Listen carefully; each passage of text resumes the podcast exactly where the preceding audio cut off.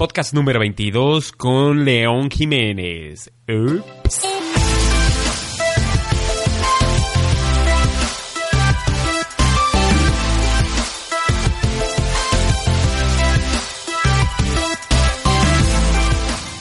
Hola, bienvenidos al canal de altaespecialidad.com, el podcast, el programa de entrevistas hechas a aquellos empresarios, emprendedores y especialistas en temas de salud, espiritualidad, desarrollo personal, autoayuda, motivación y emprendimiento. Siempre yo voy a intentar buscar que tú encuentres buenas ideas para llevar una vida plena.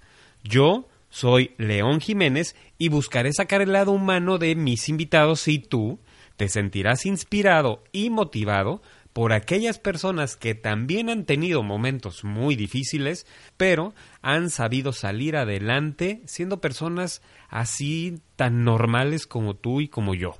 Los invitados que buscaré para ti, además de motivadores, buscaré que nos dejen ciertas tareas bajo su experiencia para ir autoconociéndote, autoconociéndome poco a poco y quién sabe, quizá hoy no lo haces, pero el día de mañana pudieras estar viviendo de tu pasión, de aquello que verdaderamente te gusta hacer.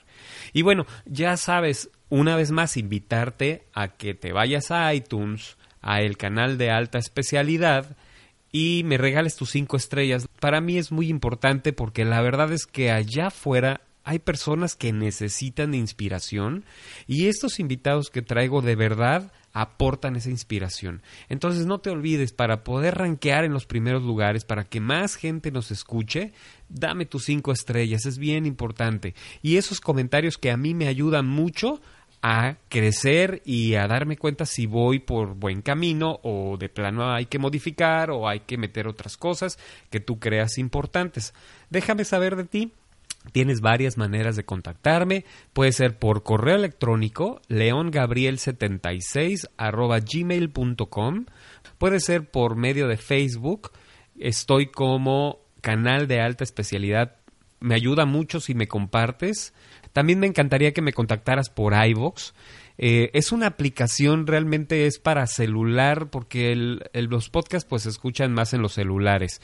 Pero bueno, lo puedes ver en, tu página eh, o en tus aplicaciones de tu teléfono como ivoox.com.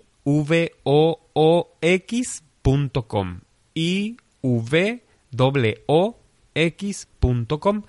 Tú lo instalas, pones en el buscador canal de alta especialidad, me encuentras, lo descargas y entonces puedes escucharme en tu coche, corriendo, en tu casa cuando tengas tus minutos de tranquilidad, si estás en tu terapia o cosas así.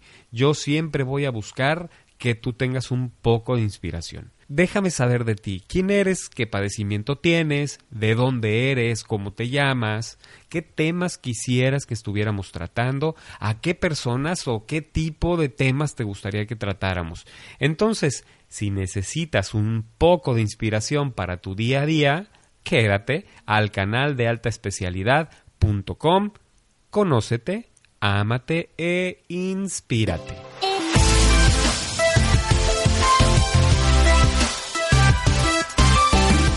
Y bueno, este martes esperar a tener una, una buena entrevista. La verdad es que no se logró, no pudimos, no pudimos ponernos de acuerdo. No pasa nada, próximamente estaremos haciendo esta entrevista. Un gran personaje, a mi gusto. Y bueno, esta vez yo quisiera platicarte sobre el privilegio que tuve de ser invitado a una asociación de esclerosis múltiple. La verdad es que son unos guerreros de la vida estas personas. Yo creo que es bueno darse una vuelta a reconocer la realidad del mundo, pero no tanto para darte cuenta que el mundo está mal, sino para darte cuenta que estás perfectamente bien tú en este momento, que te quejas demasiado y que probablemente hay otras personas que pues están peor que uno, ¿no? Yo le platicaba a estas personas acerca de vivir de tu pasión en base a tener metas específicas. Yo les decía que yo cuando era un joven, un joven de 16, no, yo creo que 14, 15 años, llegué con mi padre y le dije, papá, quiero ser el mejor baterista del mundo. ¿Cómo? sí se puede. Sí se puede, ¿no? O, no se puede, no, sé. Eh, lo único que yo, yo recibí fue, hijito, estás bien, güey.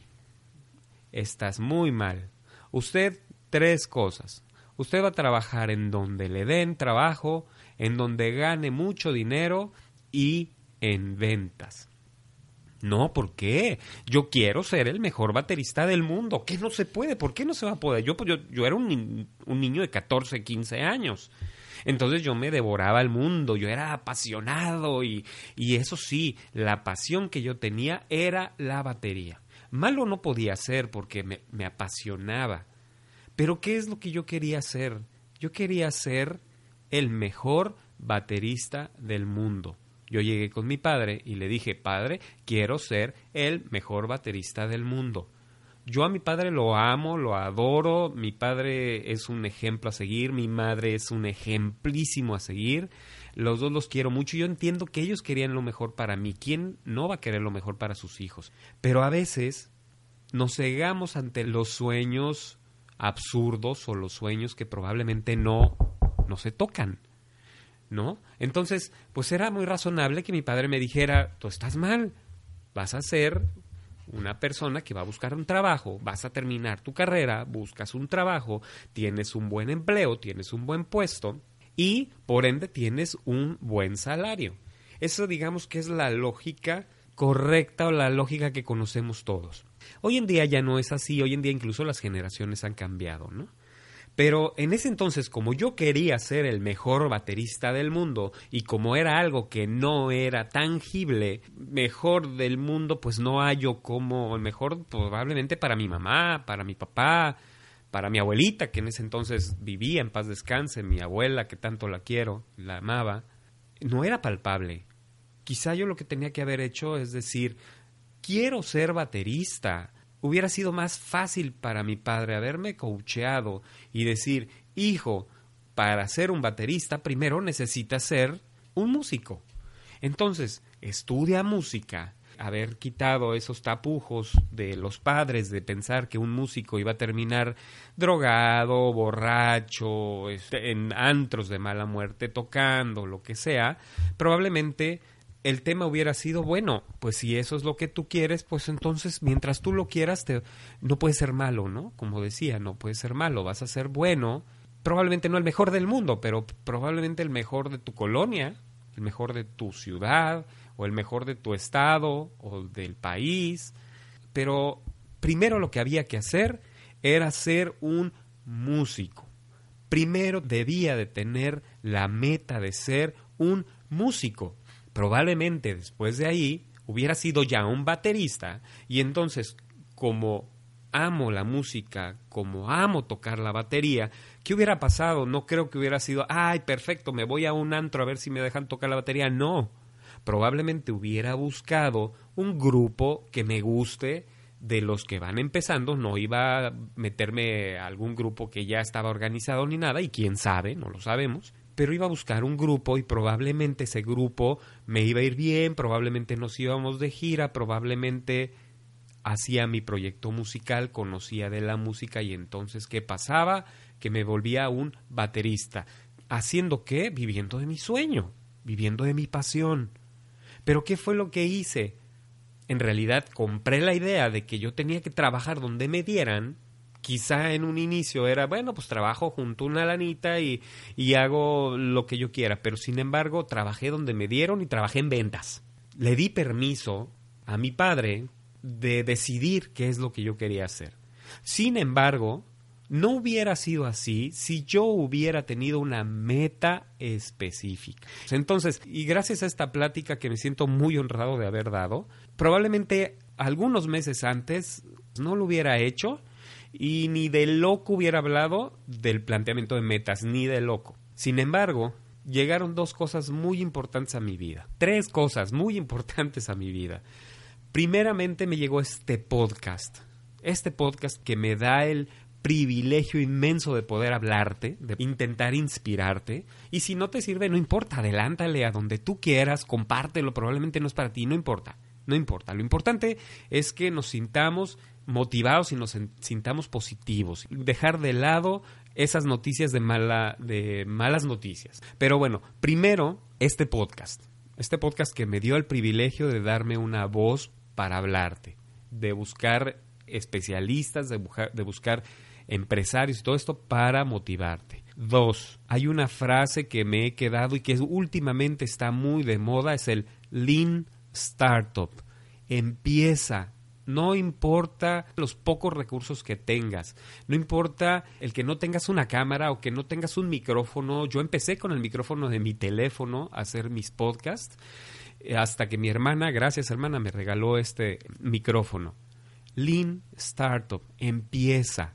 No importa que no tengas la experiencia, no importa que no tengas la calidad, empieza, equivócate, fracasa y levántate. ¿Y qué es lo más que va a pasar? Pues que poco a poco vas a aprender a hacerlo y vas a llegar a donde tú quieres, ¿no? Siempre y cuando, ojo, teniendo una meta bien específica. Metas palpables, ¿de acuerdo? Que puedas entregar, que puedas recibir y que puedas decir, lo logré. ¿Ok? Y la tercera, un video que, que cayó a mis manos, lo busqué en un podcast, en realidad es un video, pero lo pude escuchar en mi coche, que era las cinco estrategias para establecer metas. Vieras qué revelador fue esto porque empató perfectamente con lo que yo quería hablar. Empató perfecto con la pasión que podemos tener todos y por de veras poder lograr tu pasión siempre y cuando tengas una meta palpable. ¿De acuerdo? Esta plática yo la empecé así como, como escuchaste, siendo un puberto de 15 años, peleando con su padre por metas intangibles y dándome cuenta que de haber tenido metas hubiera sido mucho más productivo y por supuesto hubiera llegado a ser un baterista. No me importa si iba a ser el mejor del mundo, pero lo que sí iba a ser es el más feliz del mundo. Entonces, llegamos a esta conclusión y te la quiero compartir. Cuando tú tienes una meta, cuando tienes una meta y ya la estableciste, una meta como, como no el mejor baterista del mundo, sino quiero ser un baterista, cuando tienes esa meta, tu subconsciente en automática y mágicamente se dirige para allá. Hay que practicar y establecer metas constantes, constantes y poco a poco va a resultar más sencillo llegar porque probablemente en este momento pues nos puede frustrar no lograrlas o cosas así, pero entre más practiques la realización de metas concisas y conscientes, pues bueno, va a resultar más fácil llegar. Hay varios puntos por qué no nos fijamos metas. Esto es un poquito el mecanismo del fracaso básicamente cuando tú te pones cómodo y no actúas. ¿Por qué? Porque no quieres tener la consecuencia del éxito.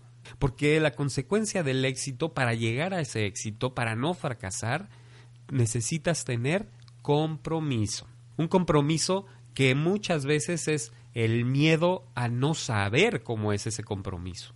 Yo lo veo como una analogía del matrimonio el matrimonio es un compromiso, el matrimonio, el hecho de vivir con una persona es un compromiso y después hijos es un compromiso.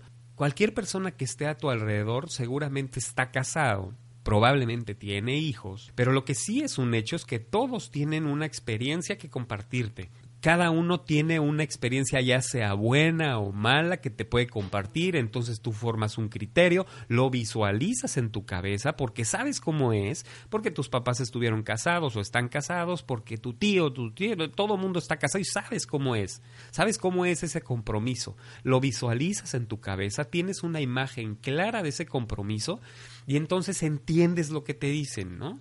Todo el Inter no lo conoces, pero bueno, como todo mundo te habla de los hijos y que las escuelas y que los pleitos maritales y todo esto, entonces te forjas una idea y el compromiso lo tomas y te casas. Y es un compromiso y es maravilloso este compromiso.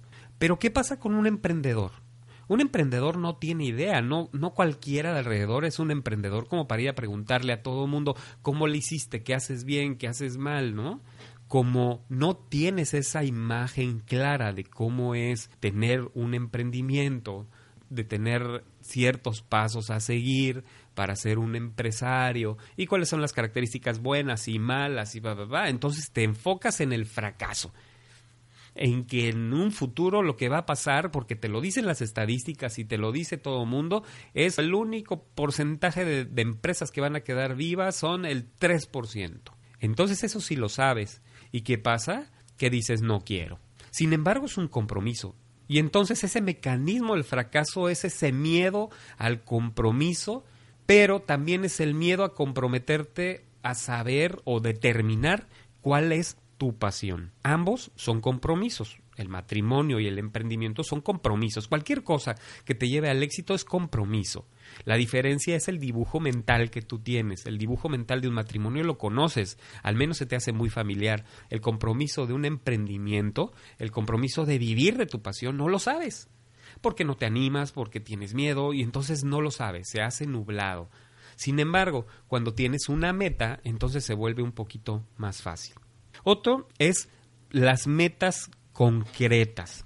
Imagínate que te dijeran, tú vas a ser muy feliz o rico o lo que tú quieras, no todo se mide en el dinero, ojo, tú vas a ser exitoso, así lo vamos a poner, tú vas a ser exitoso cuando termines la carrera. Entonces se vuelve un poquito más claro la meta, ¿no?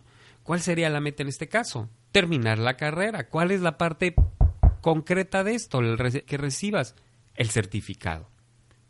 Entonces tú sabes que si alguien te dice vas a ser exitoso terminando la universidad, Ojo, no todos, no todos compartirán conmigo esto y habrá quienes dicen la, la universidad no, no, sirve y lo mejor es la vida. No, no importa, lo importante es que sepas lo tangible que es esta meta. Tú recibes tu certificado, terminas la carrera y entonces voilà, te vuelves exitoso porque así te lo dijeron, porque lo visualizaste, porque lo viste y todo esto, ¿no? Entonces eso es lo que pasa y a diferencia de la gente que tiene metas, es que esa gente tiene hábitos. Estos hábitos que los hacen crecer día a día, hábitos de ejercicio, hábitos de positivismo, de inspiración, de, enseñar, de aprender, y ellos suelen no caer en una zona de confort, no están dispuestos a caer en una zona de confort, no quieren caer en una zona de confort esa zona de confort que a ellos no les funciona. Ellos siempre tienen que ir un poquito más adelante, fijándose metas realistas, metas pequeñas, metas pequeñas, metas pequeñas y metas grandes, sin el miedo a que puedan fracasar. O sea, siempre es fijándose metas un poquito más grandes. Yo les platicaba sobre una serie de un cantante en México, yo creo que todo el mundo lo conoce, se llama Juan Gabriel. A diferencia de mí, Juan Gabriel, el objetivo que tenía era cantar. Yo quería ser el mejor baterista del mundo. Juan Gabriel quería cantar. Y entonces, ¿qué fue lo que hizo él? Él se puso en el carril del canto. ¿Y qué hizo? Buscó la mínima oportunidad para cantar. Probablemente yo hubiera hecho lo mismo. Simplemente mi meta hubiera sido pequeña la hice tan grande que la hice inalcanzable y entonces ya no sabía, yo veía el mejor baterista del mundo, pues lo veía muy alto, pero nunca dije voy a ser un músico, porque entonces hubiera buscado la mínima oportunidad para tocar en fiestas, para tocar en, en, alguna audición, para buscar personas que me pudieran ayudar a mi objetivo, estudiando música o simplemente poniéndome a buscar en el canal de la música, de la batería. Ahora, ¿por qué no establecemos nuestras metas? ¿Por qué no sabemos establecer metas? Son por cuatro cosas principalmente. Y voy de menos, de la menos importante a la más importante, ¿de acuerdo? Si hiciéramos un triángulo, si hiciéramos una pirámide, la parte de, de hasta arriba, o lo menos importante, lo más pequeño, es porque no sabemos la importancia de las metas. No sabemos la importancia de las metas. ¿Por qué? Por nuestros sistemas de creencias, porque estamos acostumbrados a vivir al día a día, porque decimos tú platica tus planes y Dios se reirá o cosas así. Tenemos un sistema de creencias que nos hace no tomarle importancia a estas metas. No sabemos hacerlo y creemos que no tenemos el apoyo familiar porque no sabemos establecer estas metas. La segunda es no sabemos cómo establecer metas. Deben ser grandes, deben ser pequeñas, deben de ser para ahorita, deben de ser para mañana, para mi futuro, cómo deben de ser. No sabemos establecer nuestras metas y creemos que las metas tienen que ser quiero ser millonario. Ojo, no se vale la paz mundial, no se vale el, no se vale nada intangible, todo tiene que ser tangible. Desde el hecho una meta, es decir, mañana, el fin de semana, quiero invitar a mis amigos a cenar, eso es una meta, porque sabes que al final de cuentas lo vas a lograr. Y alguien te va a decir gracias y probablemente vas a decir misión cumplida. Eso es una meta, porque la estás viendo. Eso es una meta pequeña. Todos deberíamos tener metas pequeñas y metas grandes. Pero mientras no forjemos las pequeñas, las que sí podemos realizar, las que debemos de celebrar, entonces nunca vamos a saber cómo fijar metas. La tercera es el temor al rechazo el temor a que te critique el vecino, el temor a que te critique tu esposa, tus hermanos, tu familia. Normalmente la familia es la más crítica y es la que menos a veces tenemos que escuchar y no lo hacen por lastimar ni mucho menos. Lo hacen porque no sabemos fijar metas. Eres muy pequeño, eres muy grande, eres muy flaco, eres muy gordo, eres muy frágil. Y entonces, ¿qué pasa? que cuando nuestra pasión no casa con lo que somos, entonces decimos, no, no puedo ser eso. Y entonces, ¿qué buscas? Otra cosa que no tiene nada que ver con lo que verdaderamente te gustaba. Entonces, el temor al rechazo. Cuatro, el famosísimo temor al fracaso. ¿Qué pasa si pierdo mi tiempo? ¿Qué pasa si pierdo mi dinero? ¿Qué pasa si este pierdo todo lo que tengo? Este, y entonces no lo hacemos. No lo hacemos. Sin embargo, el fracaso es inevitable. El fracaso debe de estar dentro de tu vocabulario en caso de que seas un emprendedor, un empresario o alguien que genera metas o que sabe hacer o que hace metas. El fracaso es inevitable. ¿Recuerdan a Tomás Alba Edison? Tomás Alba Edison, a pesar de que mucha gente piensa que solamente inventó el foco. Tomás Alba Edison, además del foco y además del fonógrafo, inventó patentados, me parece que son como más, arriba de 2000, arriba de 2000 inventos. Imagínate, 2000 inventos. Si él hubiera dicho al primer fracaso, yo me doy por vencido, imagínate cuántos inventos tendrías de él. Yo creo que ninguno. Yo creo que ninguno habla por ahí una historia que llega una persona y le dice a, a Tomás Alba Edison, Señor Edison, ¿por qué si ha fracasado tantas veces, por qué se empeña en seguir intentándolo, en perder su tiempo, en perder su dinero? Y, lo, y le contesta, Señor mío, usted no sabe lo que es la vida. Yo he comprobado cinco mil veces con éxito las cinco mil maneras de no hacer las cosas. Y entonces me quedo cinco mil veces más cerca de lograr mi objetivo. Imagínate la mentalidad. El éxito es una fórmula matemática. Todo en la vida es una fórmula matemática. Y es muy sencilla. El éxito es igual al número de fracasos dividido entre el número de experiencias o aprendizajes. Voy de nuevo. El éxito es igual al número de fracasos dividido entre el número de experiencias o aprendizajes. Normalmente es uno. Normalmente es uno. ¿Por qué? Si tú emprendes un negocio y te va mal, ¿cuántos fracasos tuviste? Uno. ¿Cuántas experiencias o aprendizaje? ¿Qué aprendiste de eso? ¿Cuántos tuviste? Al menos uno, al menos. Y pudiera ser definitivamente, yo no soy restaurantero, por ejemplo, y eso lo sabe el primo de un amigo, yo no fui. Ok, sí fui yo. Yo tuve un restaurante y me fue muy mal. Yo tuve un fracaso y tuve una experiencia. Y mínimo una tienes. Sin embargo, si tú dices, bueno, el primer, la primera experiencia es una, no soy restaurantero, dos, no me gusta, tres, me hubiera, hubiera capacitado para ser un restaurantero, cuatro, mínimo hubiera sido restaurantero en algún punto de mi vida, entonces imagínate cuánto sería un fracaso dividido entre cuatro experiencias. Cuatro, cuatro veces exitoso te acercaste cuatro veces más que alguien que no lo ha intentado se ha acercado. Entonces, entre más rápido fracases y aprendas, más rápido llegarás a tu objetivo, más rápido llegarás a tu meta. Lean Startup, hazlo, hazlo, no importa qué, no importa si no tienes experiencia. Yo no tengo experiencia en el desarrollo de metas, sin embargo, he leído y entonces, ¿qué me hace? Acercarme un poquito más que alguien que no lo ha intentado hacer. Entonces voy encaminado y por lo menos voy encarrilado atrás de la gente que ya lo hace, sin embargo voy muy adelante a, partir de ti que no lo has hecho. Hazlo, Lean Startup, hazlo, no importa si está mal, si está profesional, si está... Hazlo, poco a poco lo irás puliendo.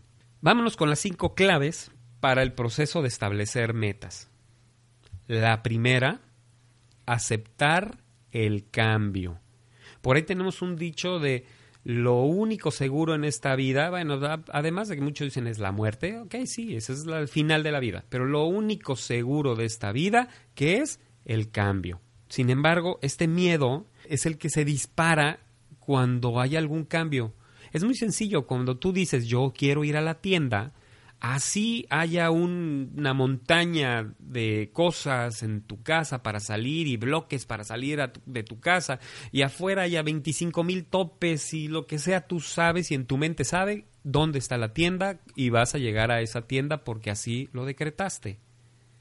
Cuando no sabes lo que quieres, pues cualquier bloque que se te ponga enfrente, pues va a ser un buen pretexto para no ir, porque ni siquiera sabes a dónde vas, ¿no?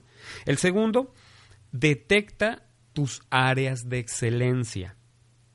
Ojo, todos tenemos un talento. No me digas que no. Todos tenemos un talento. Por Dios, en algún momento lo, tuviste. Lo que pasa es que le tuviste miedo, pensaste que no podías hacer nada con ese talento. Todos tenemos un talento. Habrá quienes somos buenos para las matemáticas, pero somos muy malos en historia, o somos buenos en el básquetbol, pero somos muy malos caminando. Somos muy buenos para, para hablar con otras personas, pero somos muy malos en física. Todos tenemos un talento con nosotros.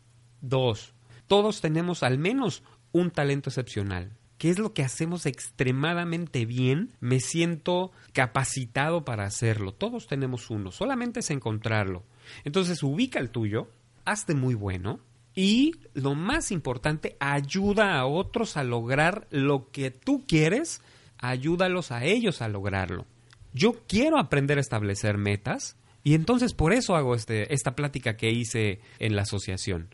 Yo quiero aprender a plantearme mis metas y por eso lo grabo en el podcast. No lo hago porque me siento en la autoridad en hacerlo, no lo hago. Lo hago primero porque lo tengo que, que, volver a escuchar yo y quiero que lo vuelvas a escuchar tú también y te lo quedes de ejercicio y no se quede en el aire.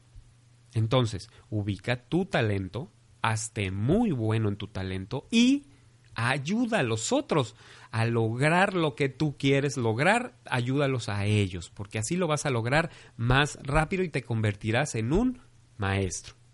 ¿Cómo puedo detectar estas áreas de excelencia? ¿No? Porque es, pues a lo mejor yo sé que tengo un talento, pero no sé en dónde está. Primero, ¿en dónde está tu atención? ¿Qué es aquello que llama tu atención, que te gusta aprender? Dos, en dónde está mi interés. Una cosa es la atención y otra cosa es el interés. Esto llama mi atención, pero probablemente la cocina llamó mi atención y además mi interés viendo videos, viendo tutoriales, leyendo. ¿Y qué me absorbe? ¿En qué compro mi libro? ¿En qué veo programas? ¿En qué dedico mi tiempo, eso que, que, comenta la gente, ¿en qué harías si te dieran un trabajo y tú dirías hasta pago por él? Eso es lo que te absorbe. Ok, a ver, recapitulemos. La primera que llevamos es acepta el cambio, ¿de acuerdo? No hay nada seguro en esta vida más que el cambio. Dos, detecta tu área de excelencia tus áreas de excelencia. Todos tenemos un talento, todos tenemos un talento excepcional. ¿Cómo las detectamos? ¿Qué ocupa tu atención? ¿Qué ocupa tu interés? ¿Y qué te absorbe? Vamos con la tercera.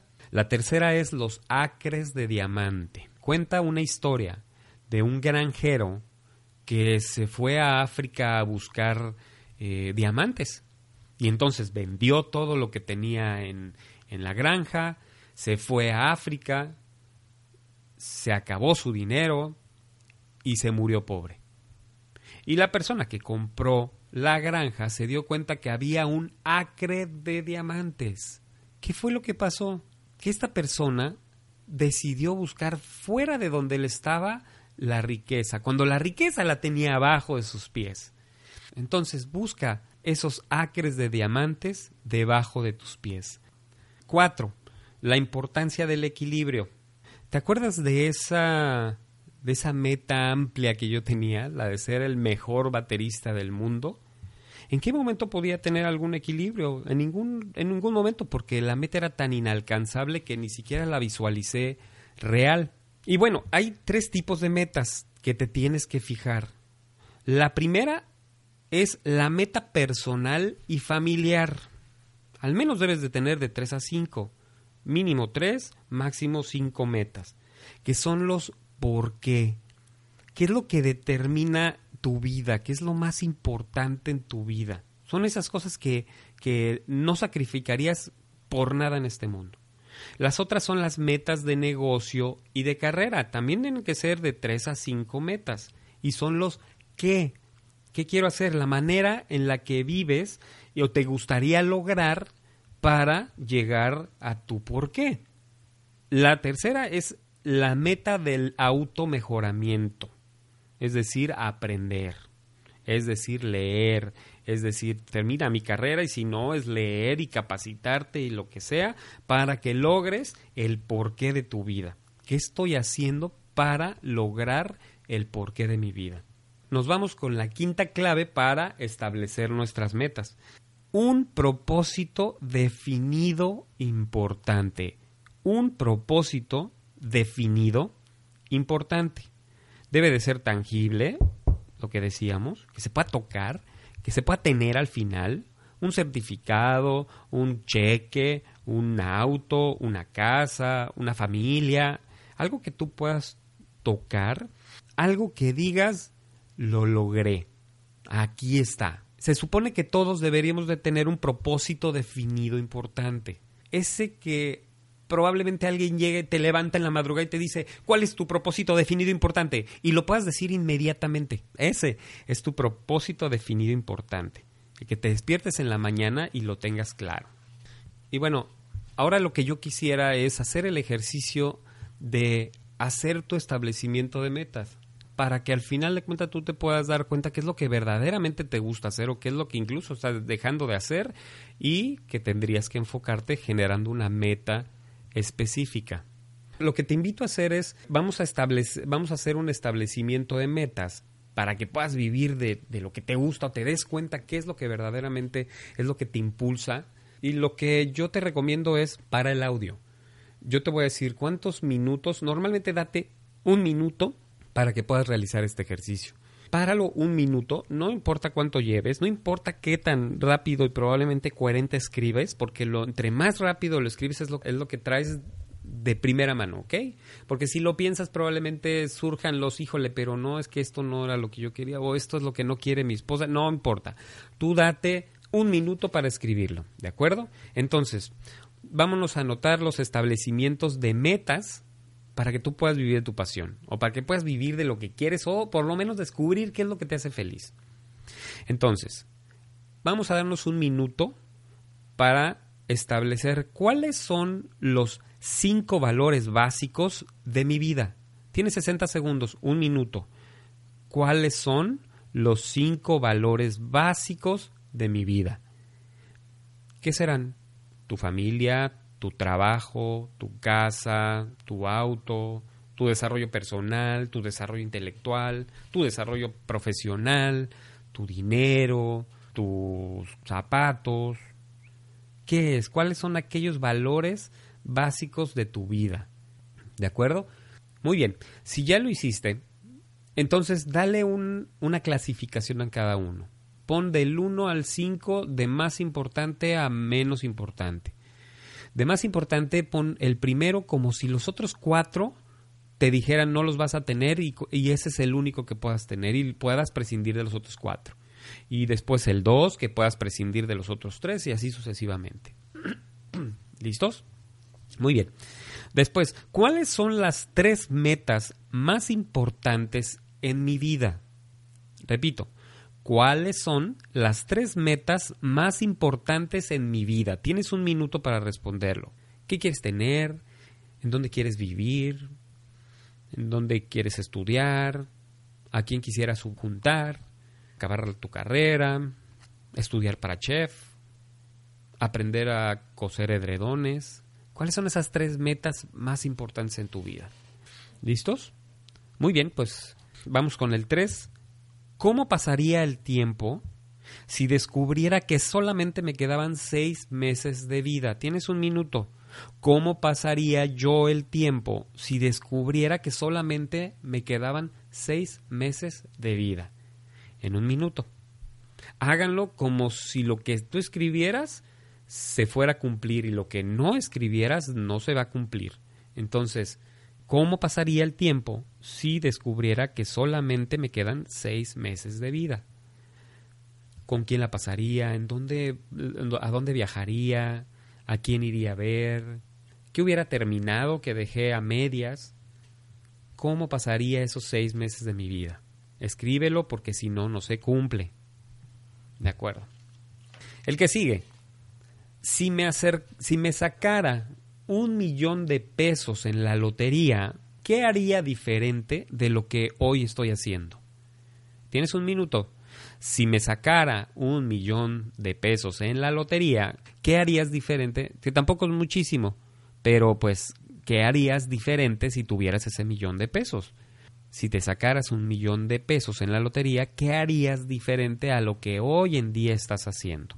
todo lo que escribas se va a cumplir. Lo que no escribas no se va a cumplir.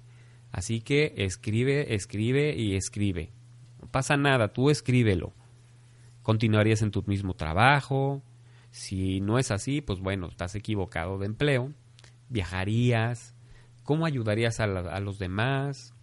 Escríbelo. Muy bien. El que sigue. ¿Qué es lo que siempre he querido hacer, pero he tenido miedo de intentar. Un minuto, que es lo que siempre he querido hacer, pero he tenido miedo de intentar. Hablar en público quizá, ser popular inclusive, a lo mejor no lo sabemos, o ser un maestro, o iniciar tu negocio, ser un músico, no ser el mejor baterista del mundo, pero ser un baterista, ¿de acuerdo? qué es lo que siempre has querido hacer, pero has tenido miedo de intentar. El que sigue, ¿qué actividades me dan un sentimiento de placer, autoestima, felicidad? ¿Cuál es esa actividad que me da ese sentimiento cuando la hago, cuando la veo? ¿Qué actividades me dan un sentimiento de placer, de autoestima, de felicidad? ¿Qué es lo que realmente te gusta hacer? Eso es la clave que cuando lo hayas hecho te sientas muy feliz, muy tranquilo, muy importante. Y la última es una píldora mágica. ¿Qué meta o cosa, qué meta o cosa te atreverías a soñar si supieras que no va a fallar? ¿Qué meta o cosa te atreverías a soñar si estás seguro que no vas a fallar? Tienes el éxito garantizado, pero depende de que lo escribas. Si no lo escribes, no vas a tener éxito. Si lo escribes, vas a tener éxito garantizado. ¿Qué cosa te atreverías a soñar? Ojo, no es qué cosa haría, no. ¿Qué cosa me atrevería a soñar si supiera que no puede fallar? ¿Listos? No puede fallar, no hay margen de error. Muy bien, la número uno, que fueron tus cinco valores básicos, ¿sabes qué es? Es en lo que crees firmemente. Es lo que te motiva, es tu motor del día a día. La segunda, ¿cuáles son tus tres metas más importantes? son tus preocupaciones o lo que tienes en meta hacer actualmente. La que sigue, que es cómo pasarías el tiempo si descubrieras que tienes seis meses de vida, son tus valores, ¿qué realmente valoras en este momento? Ahora, la vida actual se parece a lo que valoras en este momento, porque tiene que ser muy clara y tiene que ser muy, eh, muy ad hoc a tu estilo de vida. Si no, algo estamos haciendo mal. Necesita tus valores básicos ser como un guante, no el guante derecho en la mano izquierda, ¿de acuerdo? La otra es qué pasaría si te sacaras un millón de pesos en la lotería. Esto es básicamente qué harías si no tuvieras el temor al fracaso ni al rechazo. Es esa cosa que puedes lograr sin necesidad de dinero. Probablemente no lo hagas más rápido, probablemente te tardes un poco en hacerlo, pero te aseguro que vas a necesitar muchísimo menos de dinero del que, del que te sacarías en la lotería. La otra es que es lo que siempre has querido hacer que te ha dado miedo intentar. Básicamente son tus creencias autolimitantes. ¿Qué es lo que te detiene? ¿Qué es lo que te frena para no hacer las cosas? ¿no? El temor al rechazo, los bloqueos, las creencias. Después, ¿qué actividades te generan un sentimiento de placer? ¿Qué es lo que te da autoestima? ¿Qué te llevará a vivir de tu pasión? Y la última, la píldora mágica, ¿cuál sería esa meta o cosa que te atreverías a soñar si no pudiera fallar?